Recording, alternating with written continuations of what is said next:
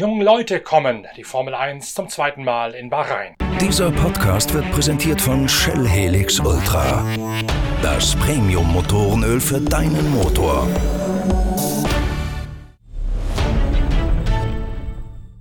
Was für eine Woche wieder mal in der Formel 1. Zunächst die Nachwehen des Horrorunfalls von Roman Grosjean und dann kriegt Lewis Hamilton auch noch Corona, sodass der beste Silberpfeilplatz plötzlich neu besetzt werden muss. Das und noch ganz viel mehr sind die Themen in unserer großen Vorschau auf das zweite Rennen in der Steinwüste von Sakir. Wiederum mit Inga Stracke, der Formel 1 Reporterin der Zeitschrift Pitwalk und mit mir, Norbert Okenga. Viel Spaß dabei.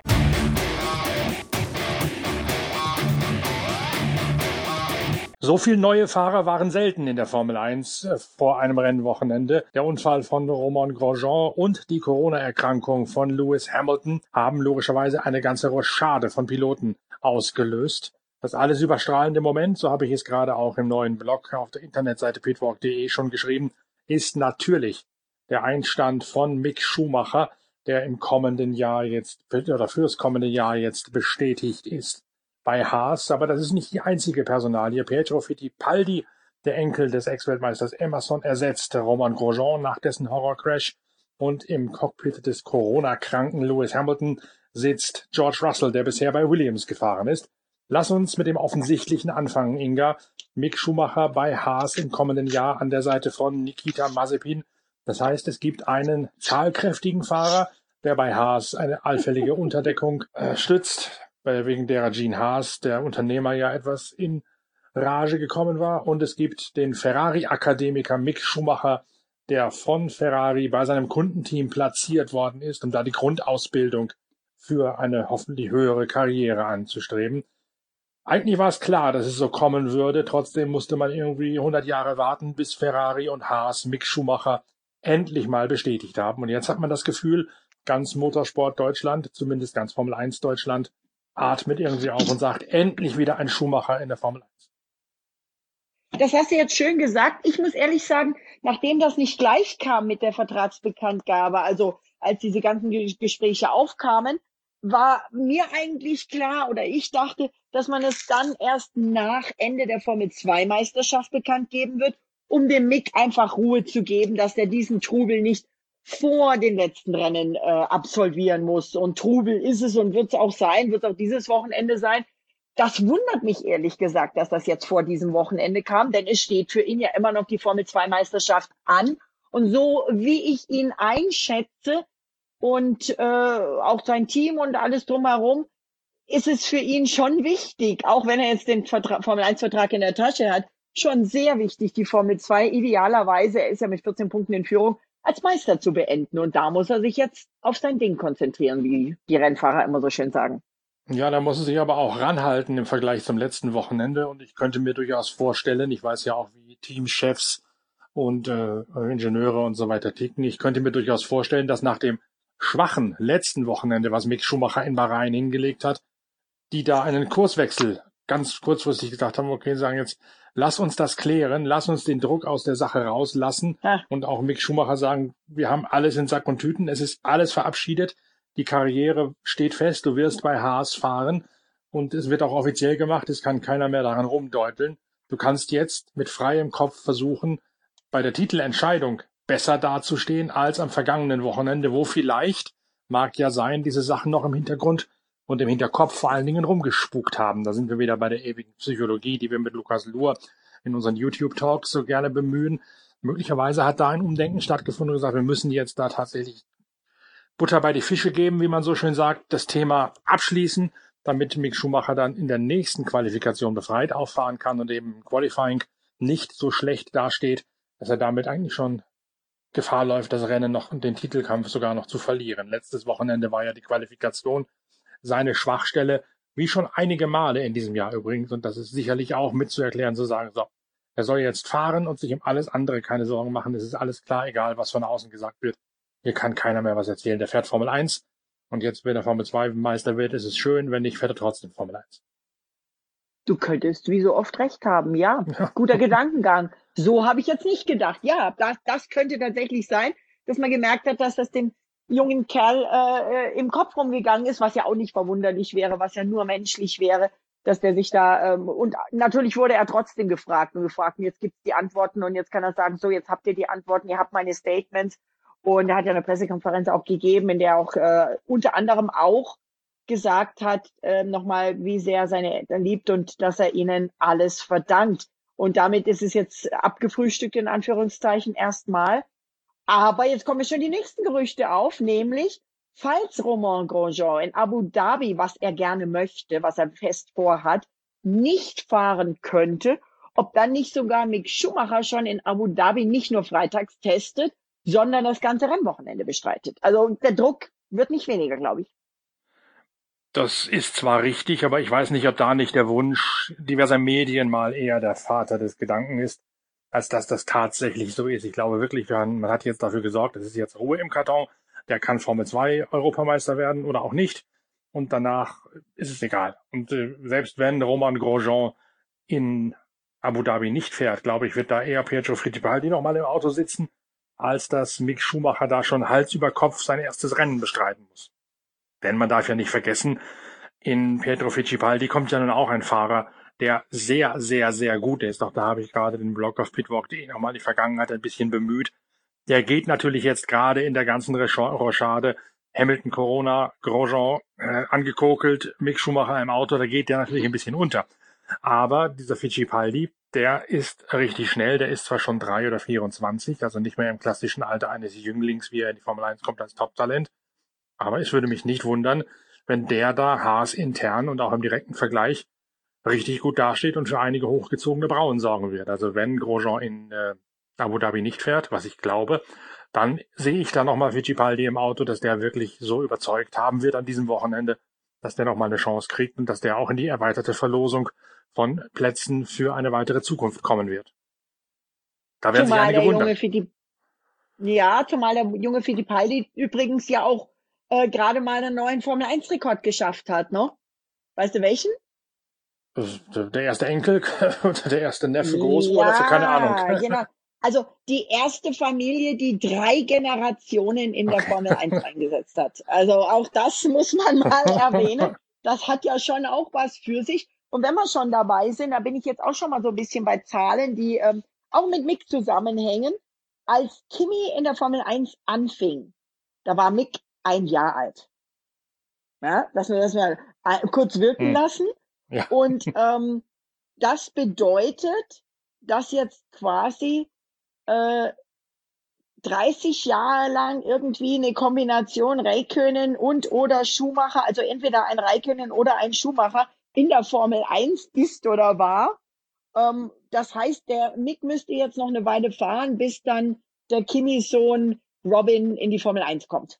Haben äh, statistikbesessene Kollegen ausgerechnet. Ja, das heißt aber, da kommst du irgendwann mal in eine Endlosschleife aller und endlos grüßt das Murmeltier, wenn es nur noch äh, drei Königs und Schumachers gibt. Weiß nicht, weiß nicht, ob das der Serie so gut tut, aber man muss halt, glaube keiner Statistik, die du nicht selbst ausgedacht hast. Überleg dir nur gerade eben mit den, mit den, drei Generationen, stimmt das? Familie Winkelhock, aber das waren zwei Brüder und der Sohn von Manfred. Also Manfred und Jockel sowie äh, Markus Winkelhock. Das waren zwei Brüder, die Formel 1 gefahren sind. Und dann der Sohn von einem der beiden Brüder. Also ja, du magst recht haben. Tatsächlich die erste Dynastie, wo drei Generationen drin sind. Äh, haben die lieben Kollegen Statistiker ausgebuddelt, ist nicht auf meiner Recherche alleine. Also ich habe es recherchiert, aber ich habe es nicht, nicht rausgefunden. Aber ähm, äh, wenn wir schon bei den ganzen Zahlen und Generationen und Geburtstagen sind, finde ich ja die Geschichte um Mick Schumachers Startnummer ganz goldig. Da hat der Mick tatsächlich gesagt, ähm, seine Lieblingszahlen sind die vier und die sieben. Und die waren aber beide vergeben. Und deswegen hat er sich die 47 ausgesucht, weil die Geburtstage der Familie, also Michael, Corinna, Gina Maria und Mick, zusammen addiert ergeben 47. Quersumme quasi. Äh, Nee, ja, wenn du sie nehmen, ja, um Gottes Willen, du sprichst ja mit einer Blondine über Mathe. Ich wollte, also, wollte ich ja, ja gerade sagen. Wenn du die Geburtstage nebeneinander schreibst, ist es die Quersumme, ja. Ich wollte gerade sagen, das klingt also so, wie diese Startnummer zustande gekommen ist, dass der junge Mick Schumacher auch sämtliche Primzahlen auswendig kennt von seinem Bildungsgrad her. da musste er erstmal drauf kommen, sowas zu machen. Ja, ja. Wobei ich erinnere mich, dass auch für den Michael die Zahl sieben eine wichtige Bedeutung hatte. Äh, die hat er, glaube ich, sogar auf diesem berühmten Helm, wo auch diese chinesischen Zeichen drauf sind. Da war auch irgendwie die sieben mit rein verschlungen. Also das ist schon eine Familienzahl, glaube ich. Da fragst du mich jetzt zu viel, das weiß ich nicht, was er da für einen Helm hatte, aber wenn es so sein soll, dann, dann soll das so sein. Ich glaube, die Startnummer ist ja heutzutage äh, für viele ein Statussymbol geworden. Das war ja früher in der Tat, orientierte man sich an, der, an dem WM-Stand mit den Startnummern pro Team. Und jetzt gibt es ja, ja seit einiger Zeit die festen Startnummern. Äh, für mich kein, kein besonderer Lustgewinn. Mittlerweile musst du in jeder Rennserie bis hin zur Speedway WM deine eigene Startnummer haben ist, glaube ich, eher aus der NASCAR kommend eine Merchandising-Aktion, ja. um, um Kaufanreize zu schaffen für die Fans. Na klar. Aber irgendwie ein Thema, was mir mehrspurig äh, sonst wo vorbeigeht. Ja, wobei, ich muss ja ganz ehrlich sagen, ich kenne es noch aus der Indica und für mich ist zum Beispiel die 99 immer Forever Greg Moore. Das war ja. seine Startnummer, die 99 ist Greg an seinem Geburtstag haben wir so eine, so eine ganze Runde von Leuten, wo ich auch mitposte, immer, immer Mariam 99. Also das ist schon, ich finde es schon nicht schlecht, so eine Startnummer mit jemandem zu verbinden. Das ist ja auch in den amerikanischen, in den anderen Sportarten, die, die Trikotnummern und so weiter. Ja, ja, natürlich. Ähm, ich, ich, find, ich finde das, gut, das hängt natürlich vielleicht oder mit Sicherheit auch mit der äh, etwas äh, leichten Amerikanisierung der Formel 1 seit Übernahme durch Liberty zusammen. Und ja, natürlich, wenn du ein Fahrer bist und du hast jedes Jahr eine andere Startnummer, dann kannst du nicht deine, wie, wie der Bottas zum Beispiel, deine 77 Shirt, Mützen und Masken-Kollektion rausbringen. Da tust du dir schwieriger. Oder auch Lewis mit seiner markanten 44, der, der, ähm, die Landesvorwahl für Großbritannien. Ja. Ich finde es nicht schlecht. Ich finde es nicht schlecht. Wenn, und wenn die Zahl dann tatsächlich noch eine Bedeutung für einen Fahrer hat, dann ist doch eine süße Geschichte. Ja, ja, soll mir recht sein. Will ich nicht gegen anmotzen, ist einfach nur nicht mein Geschmack, aber macht ja nichts. Ich schaue ja auch keinen Eiskunstlauf und andere Leute tun das sehr wohl. Das macht ja nichts. ähm, ich sehe den Eiskunstlauf quasi vor der Haustür. Bei uns ist Trainingszentrum, olympischer Stützpunkt. Okay. Nein, aber ähm, wenn wir wenn wir hier schon auf die Nummern gucken und so weiter, das ist ja wirklich ein, ein, ein halbes Fahrertetris, was diese Woche abgeht im, im Formel 1 Fahrerlager, oder? Also der eine geht dahin, der andere steigt aus, der nächste hat Corona, dann wird der eine von dem Team darüber geschoben. Kommen wir vor bei diesen Tetris-Spielen, wo man hin und her schickt oder diese, na, wie heißen die denn? Als Kind haben wir die gehabt, diese kleinen, die äh, Plättchenspiele, wo du äh, dann alles wieder in eine Reihe bringen musst. Du weißt, was ich meine. Äh, nein, ich, auch da weiß ich nicht, was du meinst. Andere Interessen. Wir haben in den Bergen, anderes, wir haben in den Bergen ja. anderes Spielzeug als wir da oben wahrscheinlich. Wahrscheinlich. Aber in der Tat, dieses Tetris, wie du es nennst, ist natürlich deswegen interessant, weil Valtteri Bottas jetzt mal richtig eingeheizt bekommt, glaube ich, von George Russell. Das finde ich nämlich eine sehr interessante Ausgangslage. Vor allen Dingen, wenn man eben weiß, dass George Russell auch einen persönlichen Managementvertrag mit Toto Wolf hat, haben wir in der letzten Ausgabe der Zeitschrift Pitwalk mal geschrieben. Bottas hatte den auch mal, der ist dann gelöst worden aufgrund von irgendwelchen hm. Compliance-Gründen. Mittlerweile ist Compliance auch immer nicht mehr so wichtig rund um die Rolle von Toto Wolf bei Mercedes. Und er kann das wieder machen. Und diesen persönlichen Managementvertrag, der war dafür gesorgt, dass es unausweichlich gewesen ist, aus meiner Sicht, dass Russell den Sitz vom Seuchenvogel Lewis Hamilton übernimmt an diesem Wochenende. Und da, das finde ich wirklich spannend, weil von George Russell halte ich sehr, sehr viel. Und der wird, glaube ich, schon dafür sorgen, dass man jetzt mal den wahren Wert von Valtteri Bottas erkennt. Ist Bottas unter Wert geschlagen worden? Hat der sich fügen müssen? Oder kriegt er jetzt wirklich Feuer unterm Allerwertesten von George Russell und muss sich dann auch tatsächlich Sorgen machen um den Fortbestand seines Vertrages übers nächste Jahr hinaus? Also Russell hat also jetzt die große Chance zu sagen, ich stelle mich jetzt einfach meine Position und warte. Stehe in die Warteschleife, bis Bottas dann quasi fällig ist. Dazu muss er nur dieses Wochenende gut aussehen. Und dann ist er genau da, wo er sein muss, um eines schönen Tages in dieses Cockpit zu kommen.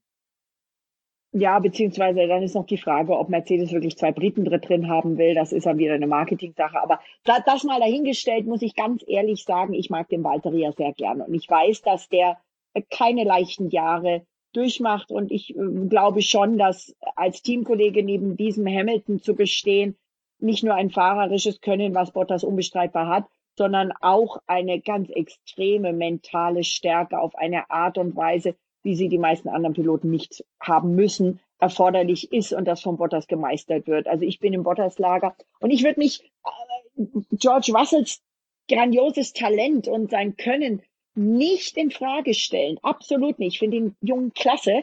Würde ich mich trotzdem für weitere freuen, wenn er dieses Wochenende Erfolge verbuchen kann, weil ich denke, dass ihm das einfach auch mal seiner Seele gut tun wird und das hat er dringend nötig und das hat er verdient, meiner Meinung nach. Ähm, die Frage, warum man jetzt den Russell von Williams darüber geschoben hat und nicht den lieben Stoffel van Dorn, der ja doch einen traurigen Post abgesetzt hat, in dem er schreibt, ich bin schon upset, ich bin schon traurig, weil ähm, ich bin das ganze Jahr hier durch die Gegend geflogen. Ich habe meine Formel E gemacht und bin dann immer zur Formel 1 als Standby, äh, als Ersatzfahrer. Und jetzt wäre hier wieder eine Chance gewesen und wieder werde ich nicht genommen. Das, ähm, ja, da mag ich jetzt kein Urteil drüber abgeben. Ich hätte es auch super gefunden, wenn man den Corona-Superersatz äh, Nico Hülkenberg da reingesetzt hätte. Den Mercedes-Motor kennt man ja, kennt er ja schon. Auf der anderen Seite finde ich super, dass Jack Aitken dann damit bei Williams eine Chance kriegt. Mir täte aber auch das Williams-Team leid. Stell dir mal vor, George Russell wird auf jeden Fall Punkte holen, denke ich mal. Vielleicht sogar ein Podium holen. Und äh, das Williams-Team, sein eigenes Team, steht immer noch zwei Rennen vor Schluss mit null Zählern da als einziges. Das ist natürlich sehr bedauerlich und gleichzeitig sehr richtig, aber da würde, glaube ich, nicht viel dran ändern, wenn jetzt George Russell in Bahrain 2 bei Williams fahren würde, außer das Rennen nimmt einen höchst ungewöhnlichen Verlauf. Also selbst wenn Russell da jetzt aufs Treppchen fährt oder vielleicht sogar auf Anhieb gewinnt, was man nicht ausschließen kann mit dem Auto und dem Team, äh, ändert das nichts an der sehr bescheidenen Lage von Williams. Die holen deswegen keinen Punkt mehr oder weniger, weil Russell nicht im Silberpfeil oder im Schwarzpfeil sitzt. Wie gesagt, außer das Rennen nimmt einen sehr erstaunlichen Verlauf. Und äh, für Williams wirtschaftlich betrachtet, leicht, ja. Für Williams wirtschaftlich betrachtet ist diese Personalie, glaube ich, Gold wert. Wir haben ja auch, das steht ja in der Geschichte, in der aktuellen Ausgabe, der noch aktuellen Ausgabe von Pitwalk mit drinne, dass Williams in den letzten Jahren stets auf Sondereinnahmen angewiesen gewesen ist, um das Team irgendwie zu subventionieren und zu querfinanzieren.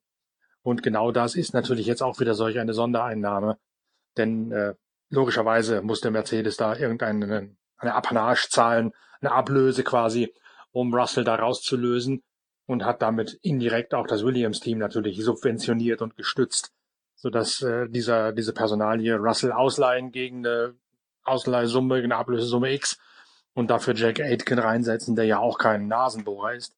Williams auch wirtschaftlich ganz bestimmt einen ordentlichen Rückgrat, ein ordentliches Rückgrat verschafft hat. Auch das würde mich freuen. Ich mag das Williams-Team sehr gern. Ich finde, die haben eine Chance verdient. Und wie krass wäre es denn, wenn Jack Aitken den ersten Punkt holen würde für Williams ja. dieses Wochenende, oder? Ich hätte aber noch so einen ganz anarchischen An Ansatz hier. Wie wäre das denn, wenn nach Saisonende ähm, noch irgendwie noch ein, ein, ein, was auch immer, ähm, Rennen stattfinden würde, meinetwegen auch gleich in Abu Dhabi. Eine Woche später können sie alle schön in der Sonne bleiben für die Zukunft, nicht dieses Jahr, in dem einfach mal die Sitzplätze verlost werden wenn es nicht, sag jetzt mal, wenn die sich weigern, die würden sich natürlich alle weigern, weil keiner seine Geheimnisse preisgeben will, aber vielleicht zumindest Motorenteam intern, also quasi alle Ferrari-Motorenteams losen aus, wer in welchem Auto fährt, alle Mercedes-Teams. Und dann, um dann mal zu sehen, wie zum Beispiel, was zum Beispiel so ein Lewis Hamilton mit dem Williams anstellen könnte. Ja. Das klingt interessant, aber gleichzeitig leider auch etwas romantisch, glaube ich. das würde ich in der heutigen Zeit. Das darf romantisch sein. Das darfst darf du, selbstverständlich. Sein. Selbstverständlich. Und anarchisch auch so ein bisschen, zumindest in der Hinsicht. Man müsste zumindest mal dieses iRock von früher wieder beleben, dieses Race of Champions. Also nicht diese Klamaukveranstaltung da mit den Buggies, sondern früher, wie es die Amerikaner gemacht haben, mit alten Camaro, was es damals war, wo Nesca, ja. Indica, Formel Das war 1, auch relativ Insa. gefährlich, oder? Ja, nun. War auch nicht so ganz, nicht so ganz ohne auch nicht gefährlicher als einen Formel-1-Rennwagen in Bahrain in Brand zu stecken. Okay, aber ähm, Grosjean läuft da relativ fit durchs Fahrerlager. Also ich finde das herrlich, den anzusehen. Und was ich ganz klasse fand, wie der tatsächlich jetzt gleich mal direkt in, an die Rennstrecke gekommen ist. Und ähm, die hat er ja auch nicht alle dabei, aber gleich mal den, den, den ersten Helfern da signierte Minihelme von sich geschenkt hat. Jeden persönlich, naja, die Hand schütteln kann er ja nicht, aber Corona kann er mit einem dicken Handverband auch nicht übertragen. Jedem Helfer persönlich wirklich gedankt hat sich mit allen hat fotografieren lassen. Also ich mag den, das ist ein cooler Typ und wie der jetzt reagiert, finde ich super. Und ich sehe ihn in Abu Dhabi wieder fahren, so wie der rumläuft, wie der jetzt schon wieder Fitness betreibt und sehr outgoing ist damit. Ähm, ja. Ja, wäre ja gut, wäre ja ein Happy End und man muss ja auch einmal sagen, das Ganze wird ihn natürlich im Nachhinein auch so eine Art Unsterblichkeit in den Formel 1 oder Motorsport-Geschichtsbüchern vermachen, selbst ja. wenn das jetzt sein letztes Rennen ist. Das war ja zum Beispiel mit diesem äh, damals furchtbar traurigen Toyota-Ausfall in der letzten Runde von Le Mans auch nicht anders. Das war zunächst einmal ein Schock und alle waren traurig und entsetzt und mussten sogar sich Standpauken aus Japan anhören von der Geschäftsleitung. Aber es hat danach natürlich Einzug gehalten in die Motorsportkultur, in die Folklore und hat den Heldenstatus, den sie da gehabt haben, letztlich eigentlich noch verstärkt und auch die Sympathie, die man Toyota entgegenbringt, verstärkt. Das ist mit Grosjean natürlich, wo das jetzt so ausgegangen ist, wie es ausgegangen ist, ganz genauso, egal ob der in jetzt Abu Dhabi nochmal fährt oder nicht. Also der hat da wahrscheinlich letztlich, so banal es jetzt klingt, mehr für seinen Ruf und seine Karriere und seine Nachwelt gemacht, als mit seiner ganzen Formel 1 Fahrerei vorher. Ja, zumal er natürlich sehr gekämpft hat mit dem Haas und seine seine äh, seit Jahren wiederkehrenden Funksprüche, ich habe keinen Grip, ich habe keinen Grip, schon bei dem einen oder anderen immer mal wieder für Schmunzler gesorgt haben. Auf der anderen Seite, man weiß ja wirklich nicht, wie schwer dieser Haas zu fahren ist. Und ähm, das wird so auch so ein bisschen ein Erbe sein, was Mick Schumacher da antritt. Ne? Vielleicht ähm, bleibt er ja dem Team sogar jetzt dann doch so ein bisschen als Mentor für die beiden Jungen erhalten, denn ähm, er hat zwar schon gesagt, dass er sich die Indica angeschaut hat, aber das war vor ein paar Wochen. Und er hat jetzt so viel, gerade in Hinsicht auf, was die Formel 1 in Sachen Sicherheit tut, ähm, gesagt, gepostet, gemacht, dass ich mir vorstellen könnte, dass er sich vielleicht einen Wechsel in die Indica zum Beispiel jetzt dann nach diesem Vorfall doch nochmal überlegt. Die Formel 1 hat übrigens auch direkt reagiert. Ich habe schon Bilder gesehen an seiner Unfallstelle, die ja doch ähm, auch in diesem Oval, das keines ist, auf dem, auf ja, dem dieses Wochenende gefahren wird, integriert ist, wurden jetzt tatsächlich doppelte Reifenstapel Stapel mit so einer Bandage, so ein Tech Pro Barrier nennt sich das im Fachbegriff. Äh, also das sind nicht Reifenstapel nur, sondern da ist wirklich so eine Wand noch davor, die aber so dafür sorgen soll, dass sie so einen Aufprall absorbiert und mhm. eben das Auto nicht wieder rauskatapultiert. Wurde schon installiert. Das steht schon, das ist richtig, das habe ich auch gesehen. Wobei der Winkel der Leitplanke immer noch ein solch schräger ist, dass der Timo Rumpfkeil am Donnerstagmorgen in unserem YouTube-Talk nochmal thematisiert. Auslösendes Moment ist eigentlich natürlich schon der Winkel, mit dem die Leitplanke da plötzlich in die Strecke oder in die Nähe der Strecke hineinragt. Das ist immer ja. noch so geblieben. Du hast aber natürlich völlig recht zum Thema Indica. Das habe ich auch schon gedacht. Äh, ich hatte gesehen, dass äh, Grosjean ohnehin schon gesagt hat, eigentlich sind mir zu viele Ovale bei der Indica. Dann hat er gesagt, ach so, ich habe nochmal in den Kalender geguckt, sind ja doch nicht mehr so viele Ovale. Äh, aber das ist ein Thema, glaube ich schon, dass die Sicherheit ihn da jetzt nochmal umtreibt. Und das sage ich deswegen, weil ich durch Zufall mit zwei anderen Rennfahrern mal über genau das Thema Indica und Sicherheit gesprochen habe. Das war zum einen hm. Neil Jani, als Porsche gerade das LMP1-Projekt ja. beendet hat. Da hat er auch gesagt, also Indica ist sehr spannend, sportlich eine super Serie, aber in den Ovalen würde ich niemals fahren. Das wäre mir viel zu gefährlich. Das kommt überhaupt nicht ja. in Frage und deswegen würde ich nicht Indica fahren in meinem Alter. Und dann saß ich durch Zufall zu einem Test in Daytona im Januar neben René Rast im Flugzeug und habe mit dem halt ein bisschen geschwafelt, wie man es macht bevor man einschläft auf der langen Flugstrecke. Und da habe ich dann auch gesagt, ja, ne, das, hab das gehört von, von Neil Jani. Siehst du das auch so? Sagt er, ja, absolut. Diese Indica-Serie würde ich im Oval nicht fahren. Das Risiko kommt mir nicht kalkulierbar vor. Ich habe dann gesagt, du fährst Nordschleife und alles. Das ist ja nun auch nicht minder gefährlicher, mit dem GT3 auf der Nordschleife zu fahren, als im Indica-Oval zu fahren. Sagt er doch, denn in, mit dem GT3 auf der Nordschleife kann ich in gewisser Weise das Risiko selbst in die Hand nehmen und mal zurückstecken. Mit dem Indica ist das offenbar so nicht möglich mit diesem Drahtseilakt. So sieht er das zumindest. Also das glaube ich schon, dass das Sicherheitsthema mit der Indica äh, auch nach dem Unfall von Robert Wickens zuletzt, der ja gelähmt äh, ja. geblieben ist und sich wieder zurückkämpft gerade mit Mühsal ins ja. Leben, äh, ein Thema ist. Und das wird Grosjean sich jetzt, glaube ich, auch überlegen. Zumal der ja auch gesagt hat, er braucht sowieso erst einmal eine Zeit und vielleicht sogar Psychiaterhilfe, um dieses Trauma da jetzt zu überwinden. Ich glaube, die Indica kannst du eigentlich abhaken. Der wird wahrscheinlich eher im Sportwagen landen. Die größte Psychiaterhilfe für ihn wird wahrscheinlich wirklich sein, wenn er in Abu Dhabi ins Auto steigt und äh, fährt. Ja, das ist für ihn, das, ich kann mir das vorstellen, dass das für, für, für ihn enorm wichtig sein wird, auch für den Abschluss. Ja, da haben wir ja schon mal drüber gesprochen, auch mit Lukas. Also ähm, ja, und ich kann ganz ehrlich, ja, Sportwagen kann ich ihn sehen. Ähm, ich kann ihn aber auch tatsächlich in so einer, der wird schon fahren wollen, absolut, aber ich kann ja auch wirklich in so einer Mentorrolle für, für ähm, Mick und Mazepin sehen. Der kennt das Team in- und auswendig, der hat das Team mit aufgebaut. Der hat auch die nötige Gelassenheit, die nötige Ruhe. Der kennt die ganzen Leute im Team und ist so ein freundlicher Kerl, der den beiden Youngsters auch äh, viel hinter den Kulissen beibringen könnte. Also werden wir sehen, was passiert. Äh, eine Kombi für den Roman aus äh, Mentor für die beiden Youngsters und Sportwagen kann ich mir gut vorstellen. Ich kann mir auch gut vorstellen, dass er wirklich, wie du sagst, nach äh, diesem Unfall das mögliche Abenteuer Indycar nochmal überdenkt. Aber ich glaube, er wird alles dran setzen, um in Abu Dhabi das Saisonfinale auf jeden Fall im Haas in der Formel 1 fahren zu können. Jetzt freue ich mich erstmal auf dieses Wochenende, auf dem Oval, das keines ist. Ich bin echt gespannt, wie das auf dieser Strecke laufen wird und ähm, wer sich da auch von den neu, vielen Neuzugängen oder, oder in anders, anderen Cockpits fahrenden Piloten sich wie anstellen wird.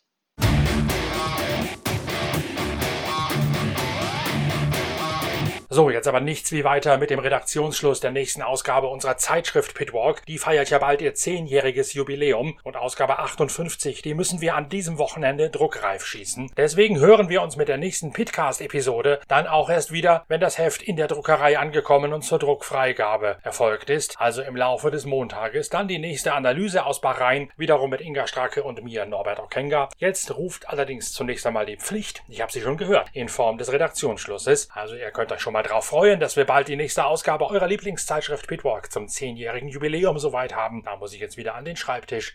Bis bald. Danke fürs Reinhören. Euer Norbert Ockhenger.